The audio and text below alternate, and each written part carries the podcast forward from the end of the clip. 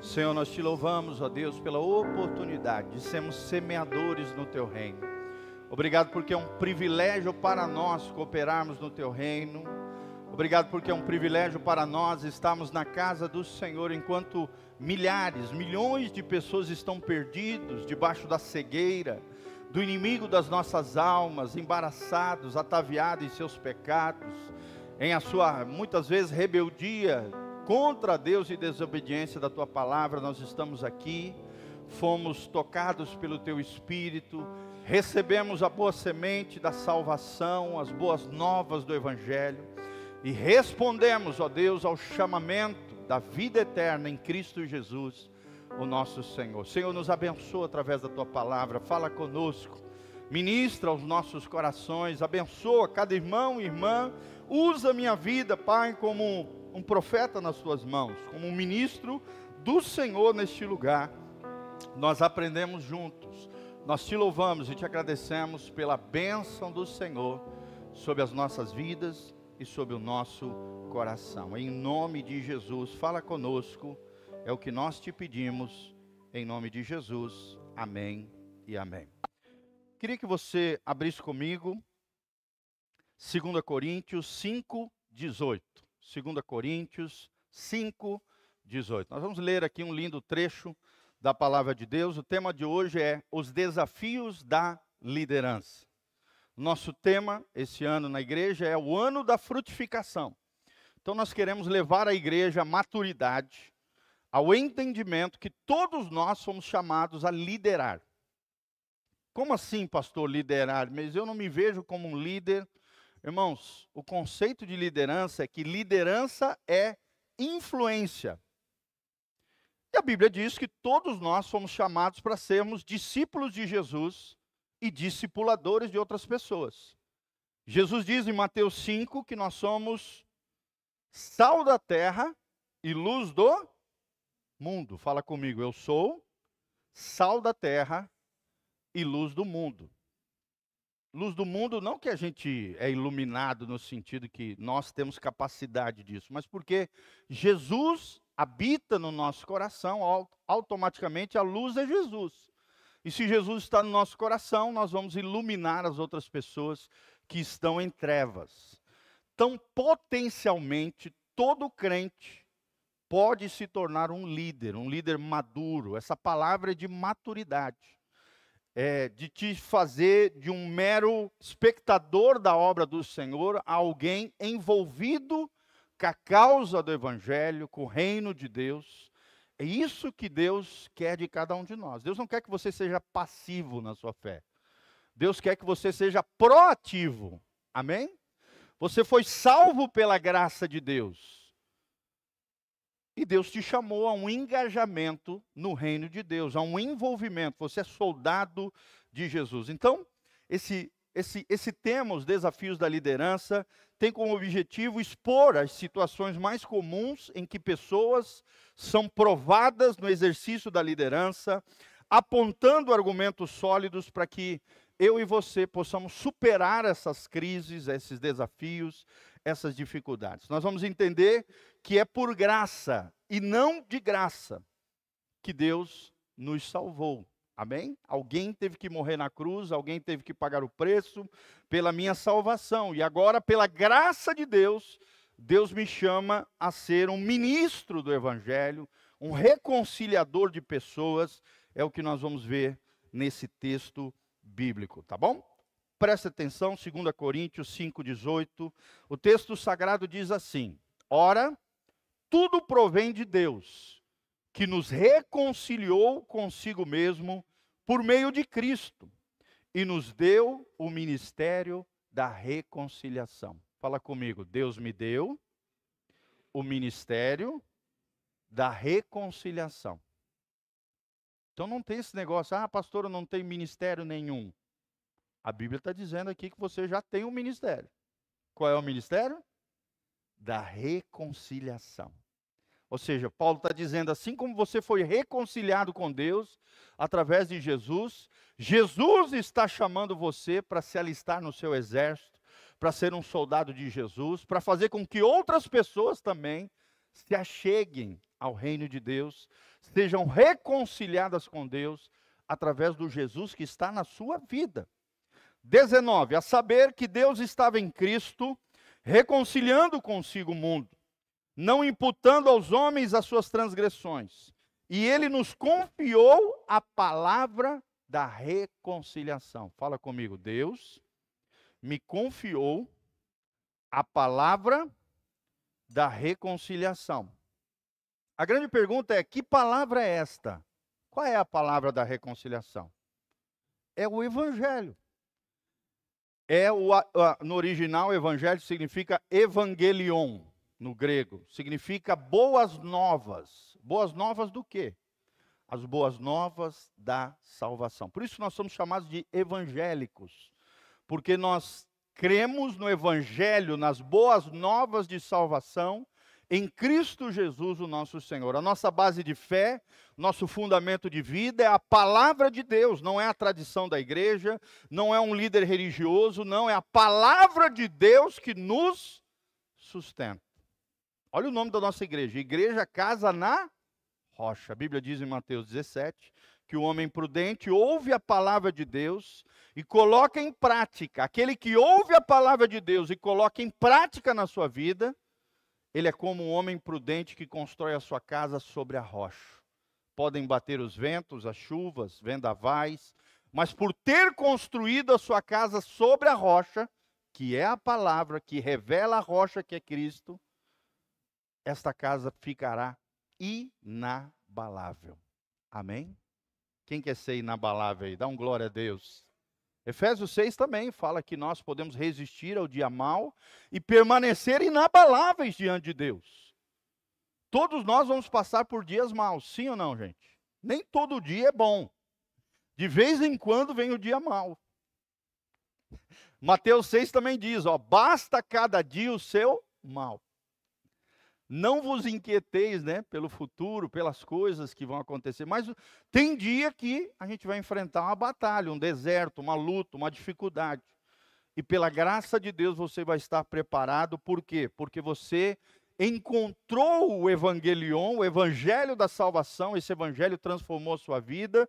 Você, como pecador que estava longe de Deus, foi reconciliado com Deus, mas você recebe da parte de Deus, ele nos confiou a palavra da reconciliação. E aí, para fechar, versículo 20, de sorte que somos embaixadores em nome de Cristo. Fala comigo, coloca a mãozinha no seu coração, fala: Eu sou um embaixador em nome de Cristo. Fala de nobreza, fala de uma posição de destaque, sim ou não? Irmãos, um embaixador é representante do presidente, por exemplo. Hoje, né? O embaixador do Brasil em Israel representa os interesses do Brasil, representa o presidente do Brasil e a nação brasileira lá em Israel. Sim ou não? Nós também. Nós representamos Cristo, nós representamos o povo de Deus e nós representamos os interesses do reino de Deus por onde fomos, porque somos embaixadores de Cristo, em nome de Cristo.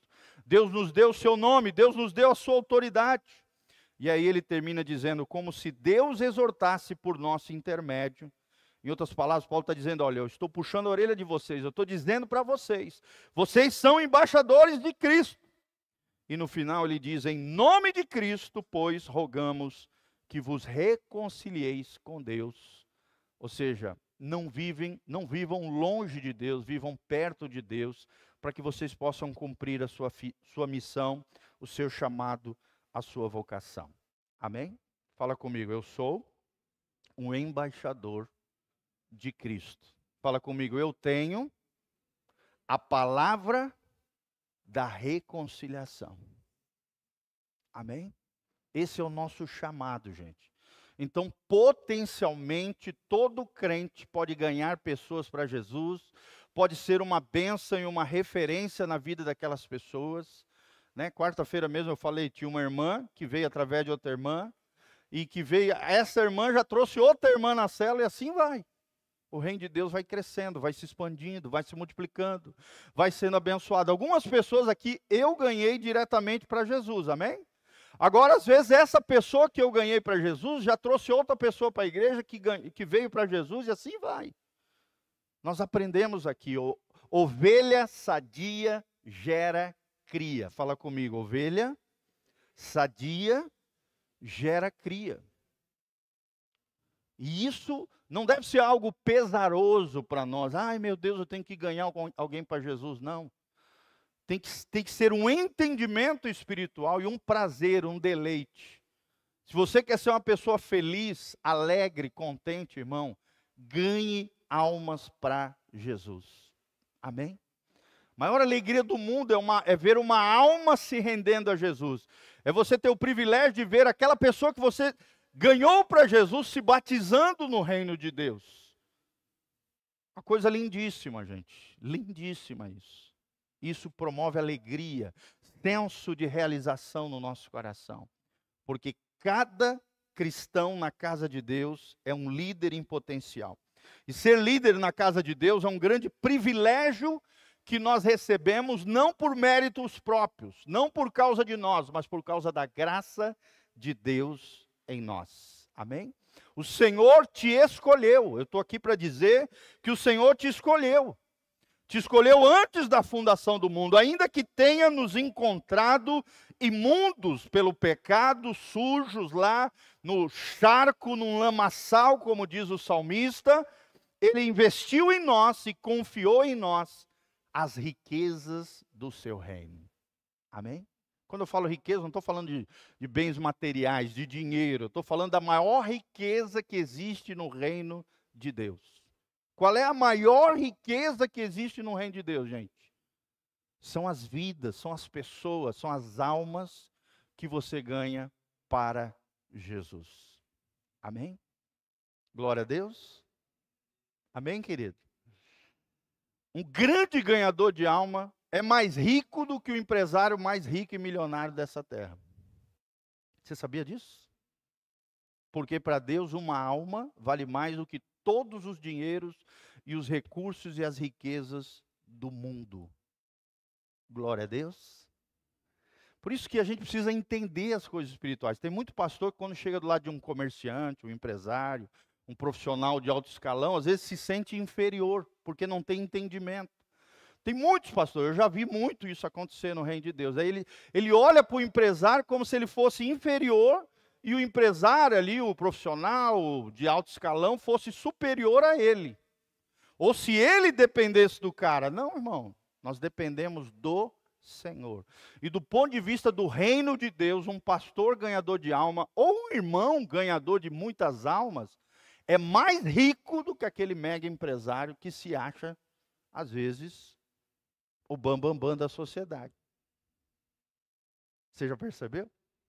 No mundo sem Deus, o mega empresário é mais valorizado do que um pastor ganhador de almas, do que uma irmãzinha que às vezes é uma faxineira, mas é uma grande ganhadora de almas, como eu vi lá em Goiânia. Uma faxineira que ganhava de 7 a 10 almas todo o mês para Jesus. Uma irmã simples, do jeitinho simples, pegava parte dos recursos dela, um salário mínimo, e investia na vida de outras pessoas, enviando pessoas para o encontro com Deus. Esta irmãzinha era maior do que o maior empresário de Goiânia, do ponto de vista de Deus. Amém? O ponto de vista de Deus é totalmente diferente desse mundo. O menor do ponto de vista humano, às vezes, é o maior no reino de Deus. Aquele que serve é maior do que quer servido, diz a Bíblia. O último será o primeiro, diz o texto. O reino de Deus é todo invertido ao reino dos homens, ao reino do mundo. Nada contra você ser empresário, empreendedor, comerciante, glória a Deus por isso. Né? São uma bênção para a sociedade, ajudam, né? E são uma bênção, não tem problema nenhum com relação a isso. Só que a gente precisa entender, entender isso. No, o reino de Deus, a escala de valores é diferente. Amém? Fala comigo, Deus me confiou as riquezas do seu reino. E riquezas no reino de Deus não são bens materiais, são pessoas. Pela sua misericórdia, eu e você fomos feitos embaixadores de reino de Deus, autoridades que agem em seu nome sobre a terra. Amém? Em seu nome sobre a terra.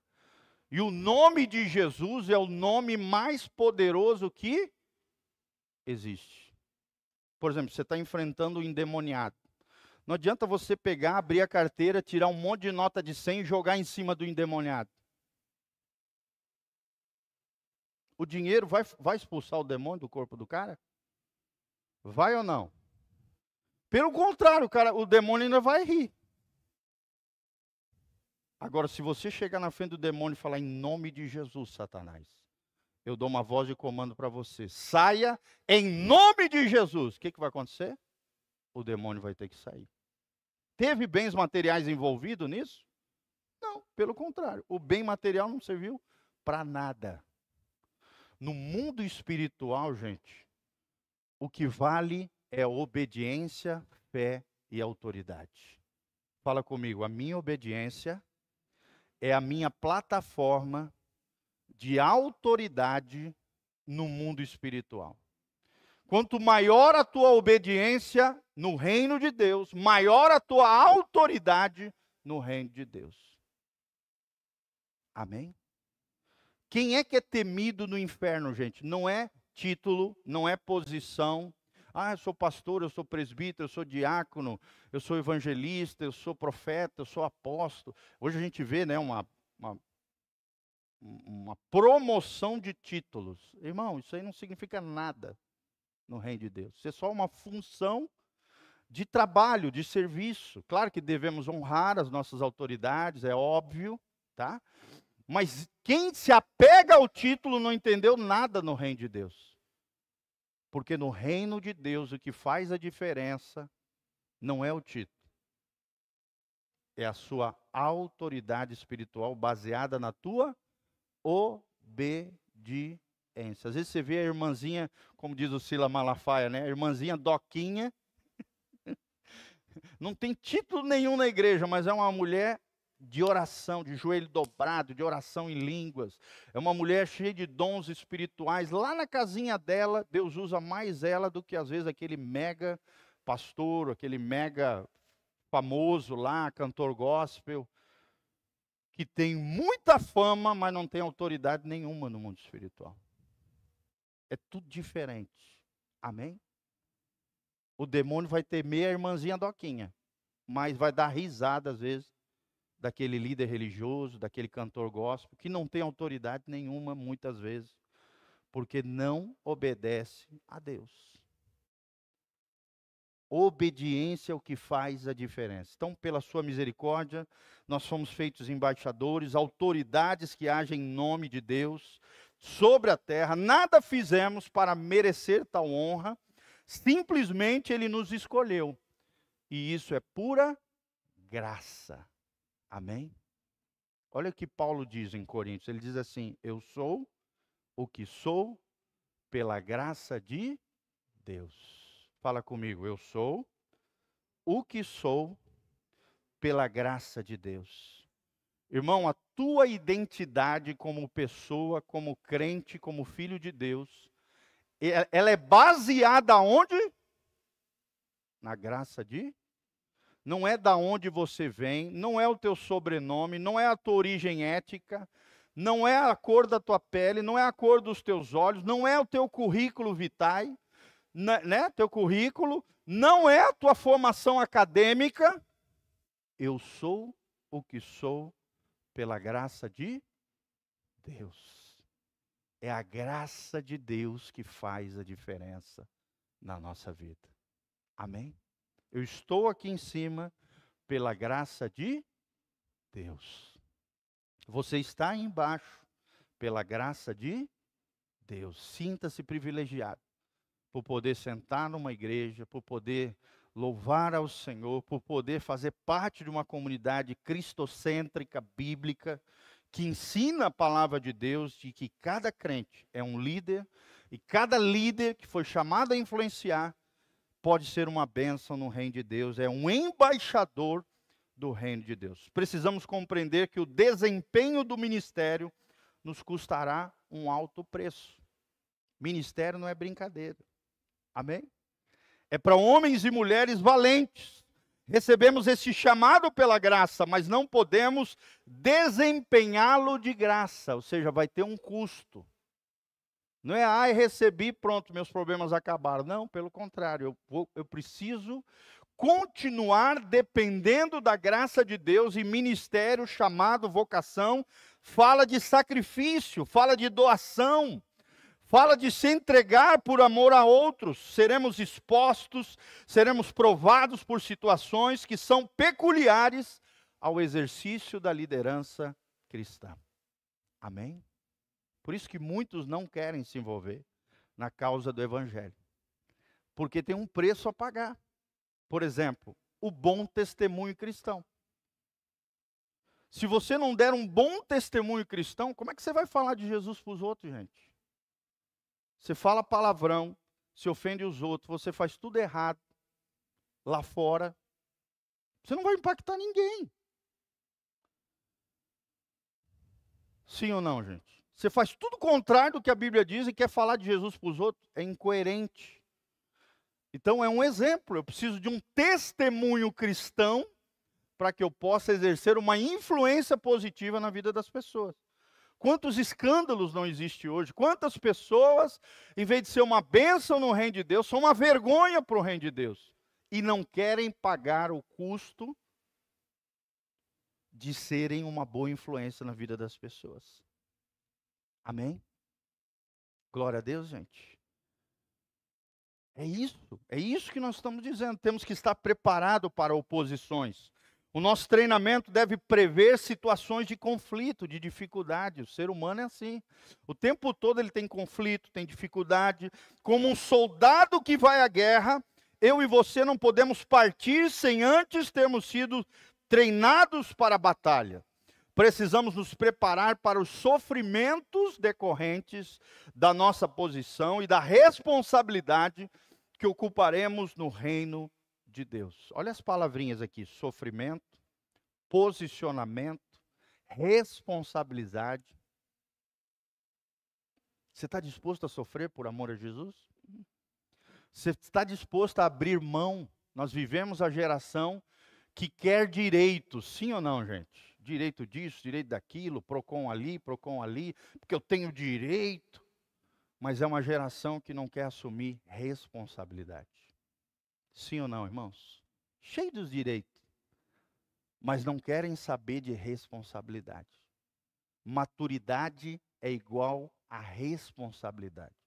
Quanto mais responsável você é como homem, como mulher, como crente, como discípulo, como filho de Deus, mais maduro você é no reino de Deus. Isso não tem nada a ver com idade.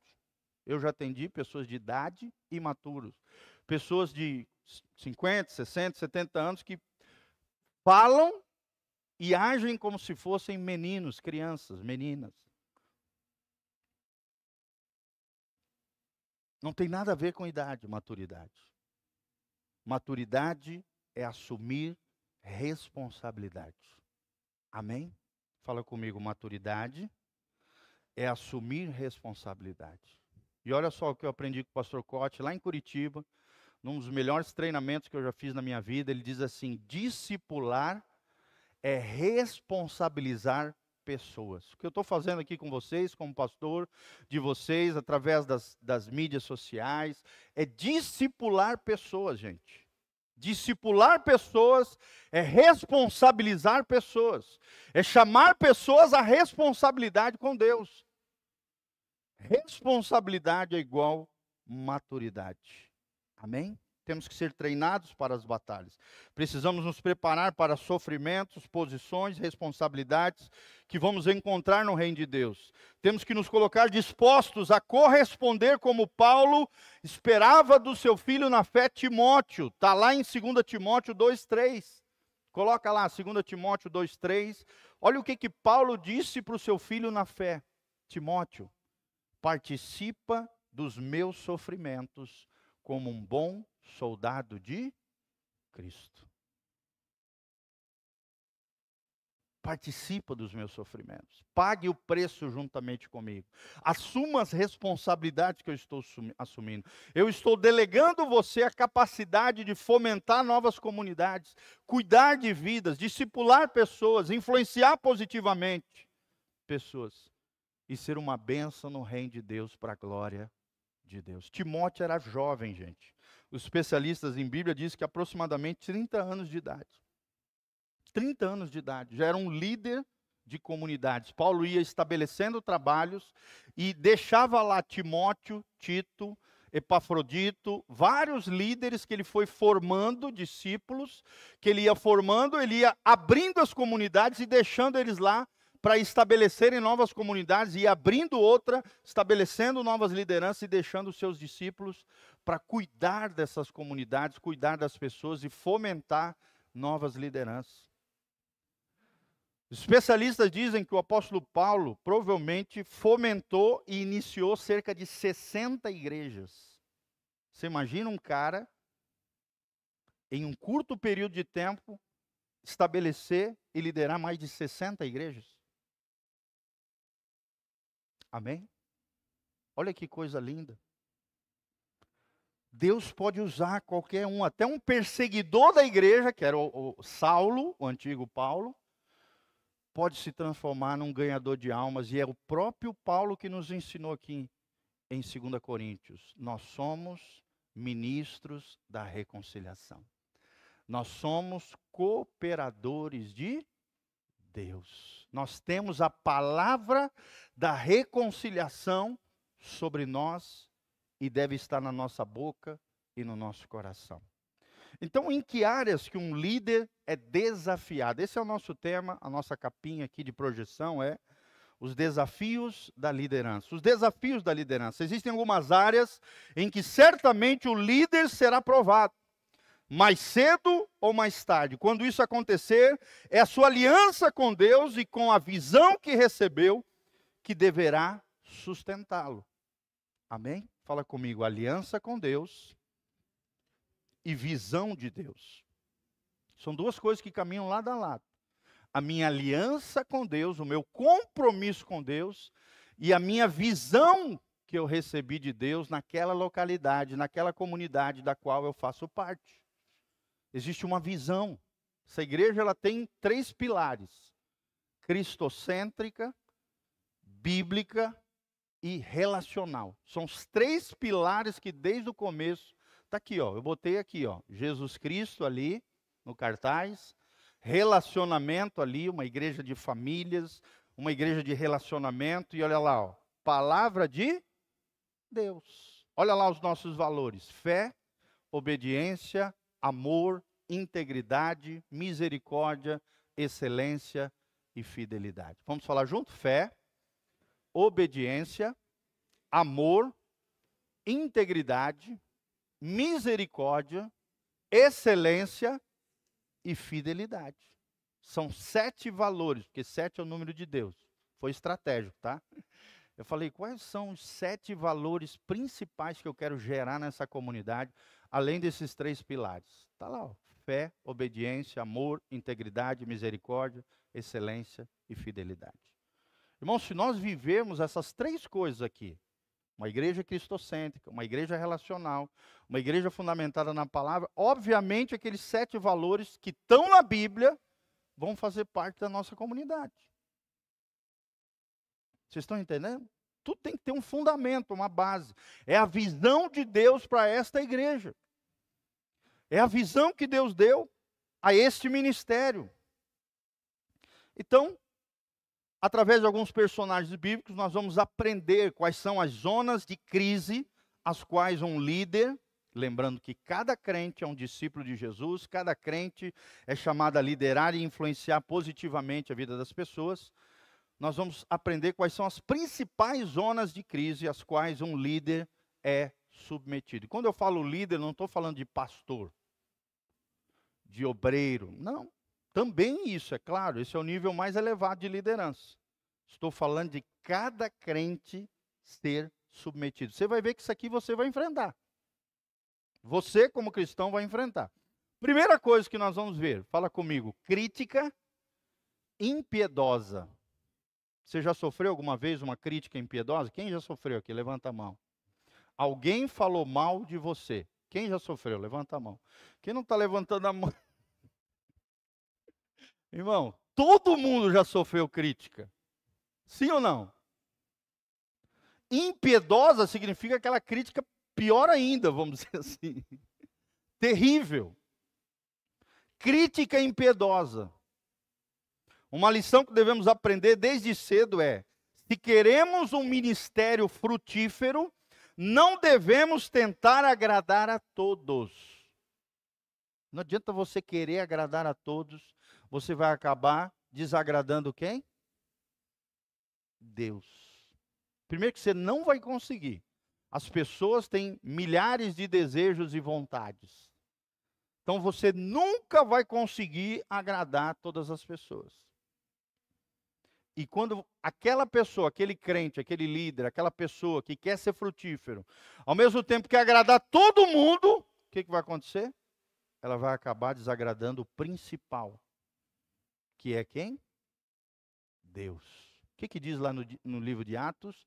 Mais importa agradar a Deus do que aos homens. Então, preste atenção. Não devemos tentar agradar a todos. É impossível cumprir a vontade de Deus e não encontrar pessoas que nos critiquem impiedosamente. Junto com a obra de Deus, o avanço do reino de Deus, aquilo que eu faço para Deus, a bênção que eu sou nas mãos de Deus, o que, que vai acontecer? Sempre vai ter um abençoadinho enviado pelo inferno. Uma, o abençoadinho do cão, né? Que vai nos criticar impiedosamente. Às vezes você está fazendo certo, correto, aquilo que. Pode ligar os ar, tá? Eu tô, não sei vocês, eu estou morrendo de suor aqui, não sei se é por causa da palavra. Pode ligar lá, Betinha, tá? Fecha a porta e manda bala. Então, assim, amados, aprenda isso. Ao mesmo tempo que você vai avançar o reino de Deus através da sua vida, o diabo também vai avançar para cima de você, para tentar te paralisar te bloquear, te impedir de ser um líder segundo o coração de Deus, de influenciar positivamente as pessoas, de ser frutífero no reino de Deus e ser uma bênção nas mãos do Senhor. Moisés é um grande exemplo bíblico de um líder que sucumbiu diante de, das críticas, tendo libertado uma multidão do cativeiro egípcio e manifestado um coração de pastor foi capaz de dar a vida por aquele povo e recebeu tantas e tão prolongadas oposições que acabou agindo no final da sua vida por ira e perdeu o direito de entrar na terra prometida. Presta atenção, irmãos. Moisés fez tudo certinho. Moisés foi uma bênção nas mãos de Deus, sim ou não, irmãos? No Antigo Testamento, se nós fôssemos escolher o maior personagem do Antigo Testamento, sem dúvida nenhuma, quem seria? Moisés. Mas chegou no final da vida de Moisés, Deus mandou ele falar com a rocha, o povo estressou tanto ele, murmuravam, reclamavam, criticavam tanto ele, que no final da vida dele ele ficou irado, e em vez de falar com a rocha, que simbolizava Jesus, simbolizava também a igreja. O que, que acontecia? O que, que aconteceu? Ele pegou o seu bordão, a sua vara e bateu na rocha. E por causa desse pequeno, entre aspas, deslize, ele desagradou Deus e foi impedido de entrar em Canaã. Deus permitiu que ele subisse no monte, olhasse a terra prometida mas impediu que ele pisasse na terra que ele tanto sonhou, que ele tanto elaborou junto com o povo, que ele tanto orientou, guiou, direcionou, porque ele não controlou a sua alma, porque ele sucumbiu diante da crítica impiedosa. O que, que aconteceu? Ele não perdeu a salvação, glória a Deus, amém? Mas deixou de receber a promessa porque toda promessa é condicional, tá, irmãos? Fala comigo, toda promessa é condicional. E qual é a condição da promessa? A obediência.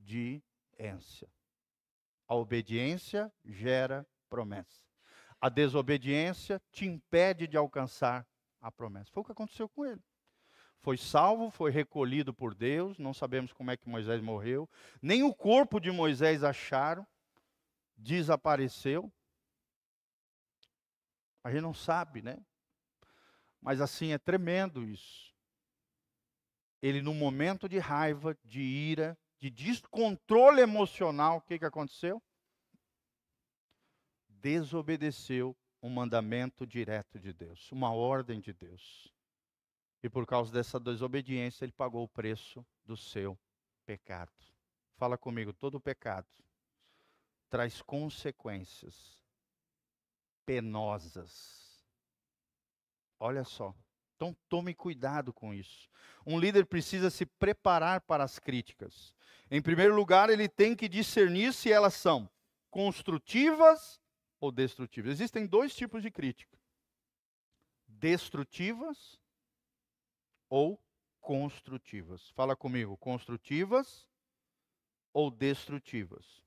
Não podemos nos colocar no, na redoma de sermos intocáveis, até porque nós não somos pessoas perfeitas. Muitas das mudanças que precisaremos buscar para atingir a excelência na nossa vida e nosso ministério serão despertadas em nós por críticas coerentes, que apontam deficiências em nossa maneira de andar, e a estas devemos responder com humildade. Qual delas, gente? A destrutiva ou a construtiva? Que nós temos que responder com humildade. A construtiva. O que é construtiva? É alguém que Deus usa na nossa vida para chegar conosco e mostrar para nós algo que precisa ser melhorado na nossa vida, gente. E como é difícil isso, gente? Sim ou não? Porque qual é a nossa tendência quando nós somos confrontados? E é claro, ensinando vocês, sempre que você tiver que exortar alguém, puxar a orelha de alguém, exortar alguém, fale a verdade em amor. Fale a verdade em amor. Com jeitinho, com amor. E a gente tem resistência com isso. Até dentro da psicologia é estudado isso. A psicologia ensina que o ser humano ele cria mecanismos de defesa para defender o quê? O eu, o seu ego. É verdade. A gente cria mecanismos de defesa. A gente se projeta no outro, a gente transfere responsabilidade para os outros, a gente se justifica, a gente ataca a pessoa que está falando algo, nos exortando em alguma coisa, tenta desfazer o outro. Ei, quem é tu para falar comigo? Aí começa a soltar os cachorros na pessoa. Porque a gente está tentando defender o nosso eu que está sendo exposto e que às vezes é Deus usando alguém para tratar conosco. Sim ou não, irmãos? Casamento, meu amigo, é cruz é a maior prova, o maior instrumento de crucificação que existe é o casamento. Sim ou não, irmãos? São dois pecadores debaixo do mesmo teto tentando se amar. Pensa num rebuliço. É uma benção, casamento é uma benção, é um projeto de Deus, a família, glória a Deus. Mas lembre-se que são dois pecadores debaixo do mesmo teto totalmente diferente. Não tem esse negócio de, ah, eu sou igualzinho a ela. Isso é mentira. É igual as pessoas que chegam comigo e falam, ah, pastor, eu nunca briguei. Eu falei, isso é mentira. Para de lorota, para de enganação, não existe isso.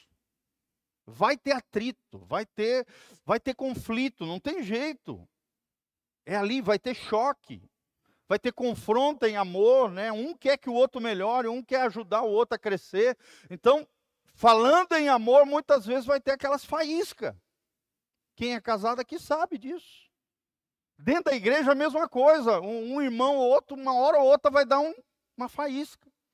E nós temos que ter a humildade de sermos expostos, reconhecermos erros e, e, e, e falhas, e temos a humildade, a hombridade ou a mulheridade de dizer, meu irmão, obrigado porque você observou isso na minha vida. Eu vou tentar melhorar.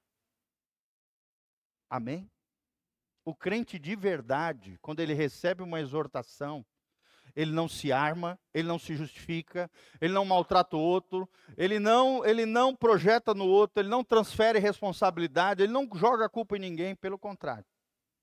O crente maduro ainda agradece a pessoa. Fala, meu irmão, obrigado porque você observou isso na minha vida. Eu vou procurar melhorar. Realmente é um erro, uma falha que eu tenho, que eu preciso mudar. Me ajuda. Tem que ser crente para fazer isso. Sim ou não, gente? e aí você demonstra a sua maturidade. Presta atenção, irmão. Quem não reconhece erros e falhas nunca vai mudar.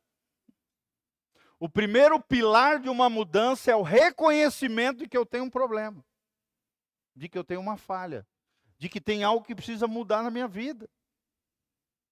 Quem não reconhece erro não vai mudar nunca. E isso é um confronto de ego. É um confronto.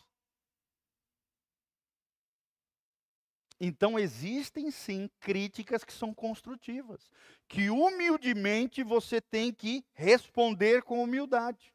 Quando aponta alguma deficiência na sua maneira de andar, agir, que são despertadas em nós, nós precisamos compreender que é Deus usando aquela pessoa para me aperfeiçoar. Tem muita gente que fala assim: não, eu, pastor, eu estou crescendo, glória a Deus, o Espírito Santo está fazendo a obra na minha vida, mas não deixa o Espírito Santo usar, usar, o Espírito Santo usar pessoas na minha vida. Fala comigo, pessoas são a ferramenta de Deus para me aperfeiçoar. Amém? O Espírito Santo usa pessoas como ferramentas para te aperfeiçoar. Esse negócio de, ah, não, o próprio Deus vai vir falar comigo e vai me aperfeiçoar. Claro, Deus pode fazer isso, pelo Espírito Santo, pode. Mas geralmente não é esse método que Deus usa. Deus usa pessoas, Deus usa circunstâncias. Deus pode falar diretamente? Sim. Mas geralmente Deus usa pessoas para nos aperfeiçoar. Amém? Isso é lindo, gente. É nós ali, ó. É no atrito que as pedras preciosas são forjadas. Quem quer ser uma pedra preciosa de Jesus aí? Levanta a mão. Você é uma pedra bruta que chega no reino de Deus e Deus usa outras ferramentas, outras pessoas para te aperfeiçoar. Mas existe uma outra crítica que é a crítica diabólica, destrutiva, terrível pessoas que criticam impiedosamente. E para nos guardarmos dessa peçonha da sua língua, precisamos estar seguros de que aquilo que fazemos está afinado com a vontade de Deus para a nossa vida. Da mesma maneira que Deus usa pessoas para nos construir, para nos aperfeiçoar, o diabo também envia pessoas para de forma peçonhenta, peçonha vocês sabem, é o, é o veneno, é a língua venenosa de pessoas para tentar nos destruir e nos tirar do propósito de Deus. E como é que ele não tira? Se nós formos seguros de que nós estamos no centro da vontade de Deus para as nossas vidas. Amém? Fala comigo, o centro da vontade de Deus é o lugar mais seguro que existe na terra o diabo vai fazer de tudo para te tirar do centro da vontade de Deus. Vai fazer de tudo. E ele vai enviar línguas peçonhentas, sim ou não? Quem já sofreu aqui com línguas peçonhentas? E às vezes tem situações que tu fala assim: Meu Deus, eu não fiz nada com aquela pessoa, por que, que ela está agindo assim? Irmãos, é porque existem mazelas que levam as pessoas a agirem assim o diabo trabalha através da natureza pecaminosa das pessoas. Se você alimenta inveja, cobiça, avareza, se você. É, é, é, várias dessas mazelas no nosso coração, ciúme. possessividade, manipulação. O que, que acontece? O demônio se infiltra e vai usar a tua boca como uma língua peçonhenta para destruir pessoas. Eu até gosto de brincar, né? A famosa macumba gospel. Macumba gospel é isso. Você está fazendo uma feitiçaria, um trabalho contra outra pessoa, usando a tua língua para destruir o outro. É o mesmo princípio da feitiçaria. Sim ou não? Você faz algo para destruir outra pessoa, para destruir o casamento, para destruir as finanças, né?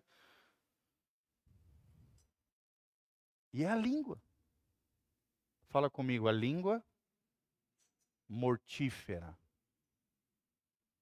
Isso é terrível, gente, terrível. Então, o primeiro desafio na vida de um líder é saber lidar com a crítica impiedosa. Em outras palavras, se tivermos uma consciência sensível ao Espírito de Deus e um coração submisso aos nossos discipuladores, os nossos pastores, os nossos líderes, devemos nos basear nesses parâmetros e não no que os opositores venham a sugerir. Quem é que manda o opositor? O diabo. Sim, o diabo manda. Pessoas para tirar você da vontade de Deus para sua vida. Sim, ele faz. Ele usa falso profeta. Ele usa uma série de coisas, gente. Cuidado com profecia, gente. Tem muita profecia que tem algumas profecias que são de Deus. Nós cremos no ministério profeta, profeta trazemos pessoas aqui que são profetas, usados por Deus. Mas esse negócio de crente ficar correndo atrás de profeta é uma infantilidade, é uma imaturidade. Em primeiro lugar, você tem que estar cheio da palavra. Amém? Que a palavra que é teu guia. Segundo lugar, você tem que estar submisso à tua liderança espiritual. E se por acaso, em terceiro lugar, Deus falou com você, você está teimando ou não entendeu o que Deus tem para a tua vida, aí sim Deus vai enviar, Ele, Deus vai enviar um profeta para falar com você. E mesmo assim, esse, essa palavra profética tem que ser filtrada pelo que, gente? Pela palavra de Deus. Sim ou não? Irmãos, se eu tivesse ouvido palavra profética, eu não estaria casado com a Sofia. Eu levei tanta profetada de mãe de menina solteira, vocês não imaginam. Ah, porque Deus me falou que você vai casar com a minha filha. Pô, mas eu nem gostava da menina. Entendeu? Toma cuidado com essas coisas. Deus não se mete na vida afetiva sentimental. Ele pode até trazer a pessoa na sua direção, mas quem faz a escolha e toma a decisão é você. Deus não se mete com isso. Esse negócio, ai, foi Deus que me trouxe você. Não, irmão, foi Deus que escolheu você para mim, não. É você que escolheu. Agora assuma a sua responsabilidade. O ser humano é tão terrível que ele acha que é Deus que escolhe para ele a pessoa que eu me casei. E aí, se de repente não dá certo a relação, a culpa é de quem? Ô Deus, a mulher que tu me desse. Não é assim, gente. Deus pode até trazer uma pessoa boa na sua direção, mas quem tem que discernir, quem tem que buscar a orientação de Deus, quem tem que ter prudência, sabedoria na escolha, é você. Quem faz a escolha afetiva, emocional, decidida, a aliança do casamento, quem faz é você. Deus não coloca ninguém sob pressão, no pescoço, pressiona, não. Deus não faz isso. Quem decide, quem escolhe, quem se responsabiliza somos nós. Até porque Deus nunca erra, gente. Sim ou não? Se Ele é onisciente, onipotente, onipresente, Ele nunca erra nas suas escolhas. Hoje nós vamos falar sobre isso à noite, sobre a imutabilidade de Deus. Deus não é igual ao ser humano que tem sombra de variações. Deus não tem sombra de variações. Hoje que é A, amanhã que é B. Deus não tem isso. Deus só tem A. E o A de Deus é certeiro. Amém? Os planos de Deus jamais serão frustrados. Ninguém consegue impedir o braço forte do Senhor, diz a Bíblia. Então aprenda com isso. Glória a Deus. Então, quanto, quais são os dois tipos de crítica que existe? Destrutiva e construtiva. Qual que você vai receber humildemente na sua vida? A crítica construtiva. Existe isso? Sim ou não? Deus usa pessoas para nos aperfeiçoar. Tenha humildade para perceber, discernir as vozes e reconhecer erros e falhas na sua vida. Amém? Se você não reconhecer erros e falhas, você nunca vai mudar. Primeira chave de mudança é o reconhecimento de que eu estou. É igual a salvação.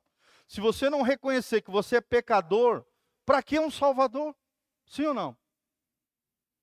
Esse é o grande desafio do evangelismo.